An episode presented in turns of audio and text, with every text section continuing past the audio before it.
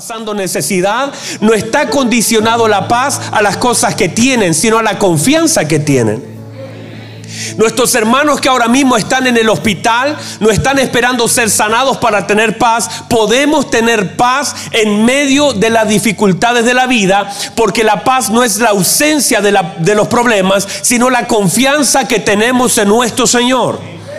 Y en la medida que confiamos en nuestro Señor, el porque la paz no es un evento, el estado de la paz es un estado del hombre permanente y constante. Por eso cuando nosotros vamos donde alguien a decirle, bueno, eh, vamos a orar para que tengas paz, no, yo tengo la paz del Señor, mi paz os dejo, mi paz os doy, no como el mundo la da, no se turbe vuestro corazón ni tenga miedo. La paz es un estado ganado en la cruz del Calvario, Él llevó sobre sus hombros vuestra paz. La paz que tú tienes fue ganada en la cruz. No se manifiesta en el problema, se vive en la vida que el Señor nos ha dado. Aquí, en esta vida, podemos tener paz. En el mundo tendréis aflicciones, pero confíen, yo he vencido al mundo. Entonces la paz es un estado permanente, constante, que no cambia en las cosas que vivimos, sino que permanece en la vida del hombre. Entonces, la convicción se manifiesta por medio de lo que pienso, hablo y hago. Para tomar decisiones que honren a Dios, debo tener convicciones firmes en quién es Él. Si quiero honrar a Dios, debo ser un hombre de convicciones. No puedo ser una persona vulnerable a las cosas que suceden. En la medida que sean firmes mis convicciones, estoy expresando también mi absoluta confianza en Dios.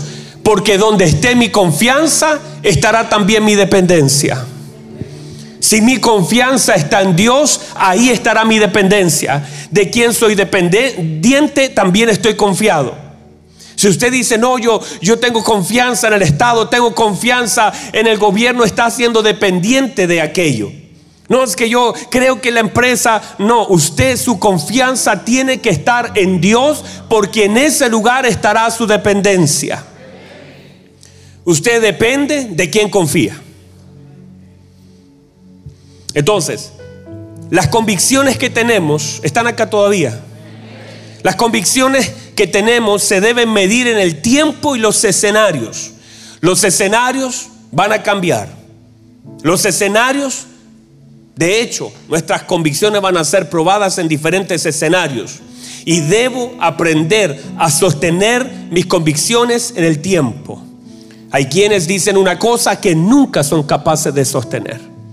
Por eso es tan importante que un hijo de Dios, usted y yo, como hijo de Dios, seamos personas de palabra. Ah, no soy acá, pero... Seamos personas de qué? De palabra. Seamos personas que decimos que sí. Y es sí. Que vuestro sí sea sí. Cuando usted comienza a jurar, a decir, no, te lo juro, te lo juro, por mi mamita que está en el... Quiere decir que en realidad para el otro su palabra no es suficiente. Cuando usted empieza, no, si te lo prometo, mira, ¿cómo lo hago para que me creas? En realidad es que ha sido tantas veces, las veces que ha dicho algo que no lo ha cumplido, que su palabra comienza a perder peso. Es más, muchas veces ni nosotros creemos en lo que decimos. ¿Cómo podemos esperar que alguien crea en lo que yo digo si a veces ni yo creo lo que estoy diciendo? Cuando usted repite muchas cosas y no las hace, entonces en su mente dice, no, no es así. Por eso una vez yo decidí decir, si voy, si le digo a alguien que voy a orar por él, oro. Y entonces me cuido a veces de decir, voy a orar por ti porque sé que lo debo cumplir. Porque primero la palabra mía debe ser firme. Alguien diga amén, por favor. Hoy día estamos en un momento donde las palabras, es más, el dicho dice, las palabras, ah, usted se sabe esa, pero esta no se la sabe, ¿verdad? Los dichos ni un problema. Pero es así como las personas, de pronto su palabra, ya, usted tiene que, mire, hoy, hoy la gente tiene que firmar un papel, ir a notaría, poner su huella digital, hacer todo lo posible, le sacan una foto, lo miran, le sacan el ADN. La cosa es tener todas las garantías y es más, a veces dicen, no, como que no creo, tráigame un aval. Y es más, déjeme en garantía y déjeme un cheque y todas las cosas por la falta de confianza, porque la gente cambia. Entonces, en un mundo donde hay personas tan cambiantes, entonces la convicción tiene que ser algo donde la gente te mire y crea que lo que usted está diciendo es así. Donde nosotros podamos mantener la palabra de lo que hemos dicho a pesar de las cosas que puedan cambiar, sus convicciones no cambian. Entonces, escuche bien, uno tiene que definir convicciones. Diga conmigo, Definir. Definir convicciones. ¿Cuáles son sus convicciones? ¿Qué es lo que usted cree? Si yo le preguntara así una cosa absoluta y total, ¿cuál es su convicción acerca de Cristo? No me lo diga, pero piénselo. ¿Cuáles son sus convicciones acerca del Señor, del Padre? ¿Cuáles son las convicciones que gobiernan su confianza? ¿En qué área tiene mayor confianza? Hay quien dice, el Señor es mi sanador, pero es probado por medio de una enfermedad. El Señor es mi proveedor y es probado por medio de la escasez. Porque todas las cosas en las cuales hay convicción también será probado. Dígame, por favor. Entonces, cuando el Señor le habla a Abraham, por ejemplo, Abraham recibe una palabra. Y por causa de esa palabra, Abraham comenzó a caminar a una tierra indefinida, porque se le dijo, camine. No se le dijo a dónde iba, y él comenzó a caminar. Entonces es un hombre de convicción. No solamente tiene seguridad en lo que escuchó, sino a quién había oído. Porque Dios habla, míreme por favor, Dios habla de tal manera de que usted pueda entender. Dios no es Dios de confusión. Dios habla de tal forma de que a usted le quede claro lo que Él está diciendo. El Señor le habló a Samuel hasta que Samuel respondió de la forma en como el Señor quería que él respondiera. Habla, Señor, que tu siervo oye. El Señor habla con mucha claridad y Hebreos capítulo 1 lo dice. El Señor hablando muchas veces y de muchas maneras. En otro tiempo a los padres, ahora dice, nos habla claramente. ¿Cómo nos habla? ¿Por medio de quién? De su Hijo. Hay una claridad acerca de lo que el Señor quiere. No es un doble estándar, no es, bueno, no entendí lo que quiso decir. El Señor dice, perdone. El Señor dice, ame. El Señor dice, predique. No hay dobles lecturas. El Señor dice, honre. El Señor dice, búsquenme. El Señor, o sea, lo que está diciendo el Señor es tan claro que no queda duda de lo que hay que hacer. Entonces el Señor habla para ser entendido. El Señor no da sugerencias, el Señor da órdenes. Y si Él es el Señor, nosotros obedecemos. Dígame, por favor. Entonces, cuando Noé construye, no hay un contrato de por medio, sino una convicción. Y esa convicción era la garantía. Míreme, por favor, era la garantía. El Señor tenía un plan y se lo hizo saber. El Señor le dijo, haré llover sobre esta tierra. Pero tú y tus hijos y tu esposa entrarán en esa arca. ¿Sabe lo que es eso? Míreme por favor. Lo que es eso es una garantía de Dios. Es decir, lo que le está diciendo a Dios, mientras usted me construya lo que yo le digo de la forma en como yo lo quiero, hay una garantía para tus hijos y hay una garantía para tu esposa. Van a venir algunas enfermedades seguramente, algunos accidentes. Usted se puede imaginar que en alguno de esos procesos de aquellos años que Noé estuvo construyendo, un hijo se enfermó. Pero Noé sabía y tenía la confianza de la palabra que tenía guardada en su corazón, que aunque su hijo estaba enfermo, ese hijo tendría que sanar porque ese hijo era parte de la promesa y del plan de Dios. Ese hijo estaba puesto por Dios dentro del arca. Todavía el arca no se terminaba. Así que esa enfermedad tenía que salir de la vida del hijo. Lo que quiero decir es que Noé no solamente obedeció con convicción, sino que tenía claridad de que había una promesa que era la garantía de su vida. Los hijos de Dios, al obedecer la palabra, justamente con la obediencia, también tenemos una garantía de que el Señor, cuando nosotros obedecemos su palabra, Él cumple sus promesas sobre nuestra vida. Entonces es una garantía tremenda.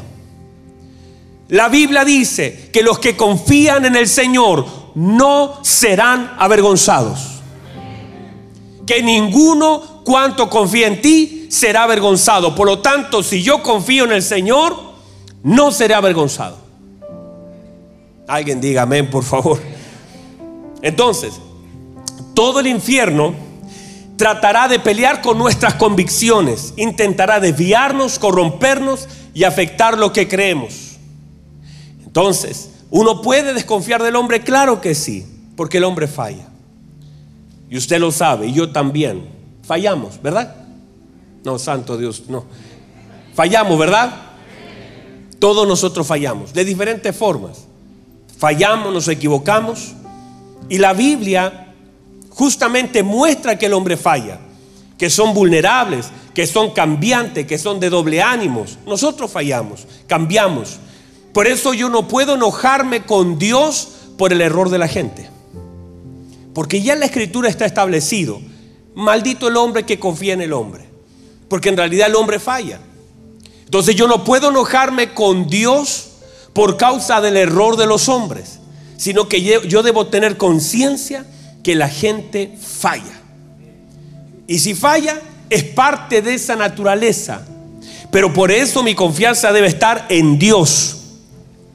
Mire, por favor, uno como un hombre de... Dígame, por favor, diga gloria a Dios. Un hombre de convicción no cambia lo que cree, sino aumenta su fe por medio de lo que sabe. En la medida que vamos conociendo mucho más al Señor, vamos confiando mucho más en Él. El sustento de nuestras convicciones es el entendimiento y conocimiento que tenemos en el Señor y va creciendo y aumentando nuestro conocimiento, de la misma forma también nuestra confianza. La gente tiende a cambiar sus convicciones por aquello que tiene. Muchas veces decía una cosa, pero se le sumó algo y cambió su convicción. Usted va a ver personas que de pronto, por lo, por lo que recibieron, un nuevo trabajo, una empresa, un recurso, todo lo que decían ser ya no es. A veces la gente cambia por aquello que tiene. Y usted lo sabe, ¿verdad? No, aquí no lo sabe nadie. Usted lo sabe, ¿verdad? Cómo la gente cambia muchas veces por aquellas cosas que tiene. A veces por lo que recibe y a veces por lo que falta. Muchas personas comienzan a dudar del Señor. Por eso cuando uno ve, por ejemplo, la historia de Job, un hombre lleno de convicción un hombre que adoraba a Dios teniendo y no teniendo. Un hombre que adoraba a Dios cuando estaban sus hijos y lo adoró también cuando sus hijos no estaban. Un hombre que determinó su vida por lo que creía y no por lo que vivía. Un hombre de convicciones. Se requieren hombres de convicciones. Que seamos capaces de sostener lo que decimos al pasar del tiempo, en medio de las situaciones, sostengamos por lo que no tenemos, amemos a Dios con nuestras manos llenas, amemos a Dios aún con nuestras manos vacías. Sirvamos al Señor cuando estemos sanos y si nos enfermamos aún de un hospital, aún de nuestras camas, adoremos al Señor. Adoremos a Dios cuando estemos unidos todos y aún en nuestra soledad no cambie nuestras convicciones por las cosas que tenemos o aquellas cosas que nos faltan. La gente cambia justamente sus convicciones, incluso por aquello que hace. A veces lo que hacemos viene a afectar nuestras convicciones. A veces nuestras convicciones son afectadas por aquello que oímos. A veces tenemos ciertas seguridades, pero algo toca nuestro, nuestro oído y soltamos lo que creemos, porque son débiles en sí. A veces el comentario, mire, a veces nosotros por un comentario soltamos tantas cosas. A veces porque alguien nos dijo algo que dañó, entró por aquí, míreme, entró por aquí, pero afectó esto. Alguien dijo algo, alguien te dijo algo y el diablo te va a decir mil cosas. Pero no es lo que define tu convicción, no es lo que escuchas, sino lo que crees. Por eso cuando el diablo intentaba, si eres el hijo de Dios, si eres el hijo de Dios te podrías tirar, si eres el hijo de Dios podrías convertir, si eres el hijo de Dios, si eres el hijo de Dios te puedes bajar, si eres el hijo de Dios, entiéndase, siempre trató de tentarlo, de por medio de lo que oía, tratar de condicionar lo que él era. Y usted siempre va a oír y el diablo siempre va a hablar. Lo importante es no solo lo que escucho, sino lo que dejo entrar en mi corazón. Y cuando a veces dejamos entrar cosas aquí, porque esto es inevitable, hermano, esto es inevitable. Aquí a veces, si usted lo puede evitar, evítelo. Pero hay cosas que no vamos a poder evitar, pero sí tenemos que aprender a definir lo que dejamos entrar acá. A veces esto no lo podemos evitar, pero aquí yo no voy a anidar nada, porque el Señor ya definió quién soy yo. Yo soy real sacerdocio, yo soy nación santa, yo soy un pueblo adquirido por Dios. Yo soy la luz del mundo. Yo soy la sal de la tierra. Yo soy un hijo amado. Así que lo que me diga alguien no afecta lo que el Señor ya ha dicho de lo que yo soy. Cuando tenemos este problema de identidad es porque dejamos que lo que la gente diga gobierne lo que yo pienso. Y a veces entonces decimos, no, es que mi papá me dijo que yo era un flojo, que yo no podía, que yo no llegaría, que yo no sirvo, que todos son mejores. Y comenzamos entonces a soltar lo que Dios ha dicho de mí por causa de lo que la gente dice de lo que yo soy. El Señor dijo, ¿quién dice la gente que yo soy? Uno Juan el Bautista, otro un profeta, otros... Y él dijo, está bien, no hay problema, la gente puede decir cualquier cosa. ¿Y ustedes quién dicen que soy yo? Y Pedro dice, tú eres el Cristo. El Hijo del Dios viviente dijo, eso es lo que yo soy. Eso es lo que yo soy. Yo no soy. Y lo que yo soy no puede ser afectado por lo que la gente dice o la gente hace. La gente va a hacer cosas para tratar de afectar mi identidad en Cristo. Pero entonces usted debe tener seguridad de quién es usted según Dios. Dígame, por favor. Entonces nuestras convicciones a veces por las cosas que vivimos también intentan ser tocadas. Hay cosas que vamos a vivir y hay personas que dicen, Señor, pero si yo soy tu hijo, ¿por qué vivo esto? Señor, pero si yo soy tu amado hijo, ¿por qué vivo esto? Y el Señor dice que su que el sol sale sobre buenos y malos y llueve sobre justos y pecadores. Hay cosas difíciles que vive gente muy buena. Hay gente que vive cosas muy difíciles. Pero eso lo que usted vive no define quién es usted y tampoco debería definir sus convicciones. Usted es un hijo de Dios y debe tener claridad de quién es y juntamente con eso lo que usted tiene que hacer y yo tengo que hacer. Demos unos minutitos más y ya cerramos. Mire por favor, la gente cambia por lo que ve. Lo que veo a veces afecta. Estaba ahí eh, Elías mirando hacia el mar de rodillas y mandaba a su siervo y le decía, vaya a ver si ya viene la lluvia. Y él decía, no, no veo nada, no se ve nada.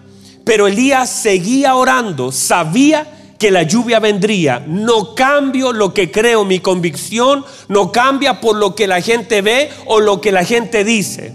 Y lo que yo veo tampoco.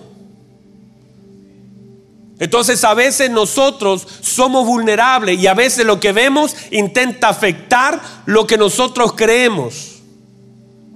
Pero es ahí donde lo que vemos, por eso la escritura dice que lo que se ve es temporal y lo que no se ve es eterno. Quiere decir que mis ojos deben estar direccionados a las cosas que no se ven, pero si se ve es temporal. Hay cosas que usted está viendo y si las ve es temporal. Las cosas que no se ven son eternas. La gente cambia por lo que siente. Esas convicciones a veces llegan al nivel donde el alma interviene. A veces usted dice, no, es que yo como que me siento mal, me siento mal con lo que dijo, me siento mal con lo que hizo, me siento mal porque el hermano no me saludó, me siento mal porque el pastor no me llamó, me siento mal porque yo. Y ese sentir a veces empieza a afectar las convicciones que tenemos. Usted tiene, míreme por favor, usted tiene que servir a Dios, usted tiene que honrar a Dios, usted tiene que buscar a Dios, usted tiene que adorar a Dios, a pesar de lo que pueda sentir, que lo que usted siente no gobierne lo que usted cree y lo que tiene que hacer. Nunca se deje gobernar por sentimientos del alma que van a haber muchas veces sentimientos que van en contra de las verdades eternas de la palabra del Señor. Esa, alma hay que sujetarla a las verdades del Espíritu.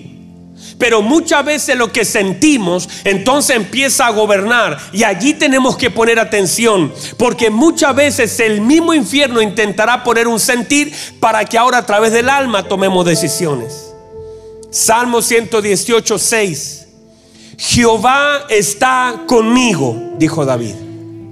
No temeré lo que pueda hacer el hombre. O sea, mire, mire lo que dice. No dice no puedo evitar, porque no podemos evitar lo que el hombre hace. Pero lo que sí es no vamos a temer lo que el hombre hace. ¿Por qué? Porque hay una convicción. ¿Cuál es la convicción? Jehová está conmigo. Mi convicción es que el Señor está conmigo.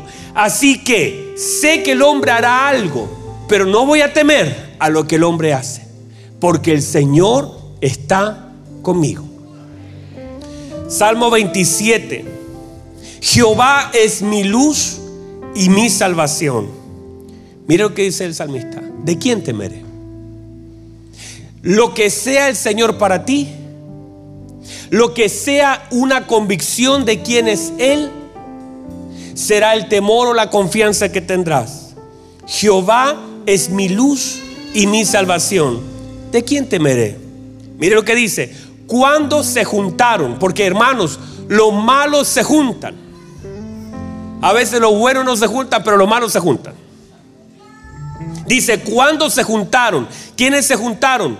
Dice, se juntaron contra mí los malos, los angustiadores, mis enemigos, tres tipos de personas que se levantaron en contra de David. ¿Para qué se juntaron? Mire lo que se juntaron. Para comer mis carnes. Se querían comer a David. Mire lo que dice. Ellos tropezaron y cayeron. Y luego dice David, aunque un ejército, ah, yo no sé si hay alguien acá. Uy, yo no sé. Aunque un ejército, no dice una persona, no dice un par de soldados, dice aunque un ejército, ¿qué dice? Se mire, aunque un ejército acampe contra, no dice contra Israel, no dice contra los escuadrones, dice aunque un ejército acampe, se pongan allí con sus carpas, con sus lanzas, pero sea contra mí el asunto. Aunque yo vea un ejército, aunque yo escuche un ejército, Aunque un ejército me rodee, acampe contra mí, no temerá mi corazón. yo no sé si hay alguien acá. No temerá mi corazón. O sea, mi corazón, este corazón, mi mente, mi confianza dice, no temerá mi corazón. Aunque contra mí, no contra Israel, no contra Dios, sino contra mí, el asunto es conmigo. Aunque contra mí se levante guerra, un ejército, no un hombre, un ejército levantado contra mí. Hermano, miles de hombres, todos contra mí, levanten guerra. Dice, yo estaré confiado. ¿Por qué? Porque Jehová es mi luz y mi salvación lo que sea el Señor para mí, entonces será la confianza de mi vida. Lo que el Señor signifique para mí será la confianza con la que enfrentaré la gente que se levante, la gente que quiera dañarme. Porque las personas intentarán dañar tu corazón. El infierno intentará afectar lo que crees. Pero usted tiene que decir, Jehová es mi luz y mi salvación yo no voy a temer. Jehová es la esperanza de mi vida. El Señor está conmigo. Y aunque un ejército se levante en contra de mí, mi corazón no temerá. Aunque contra mí se levante guerra, yo estaré confiado. Póngase en pie, por favor, amado hermano.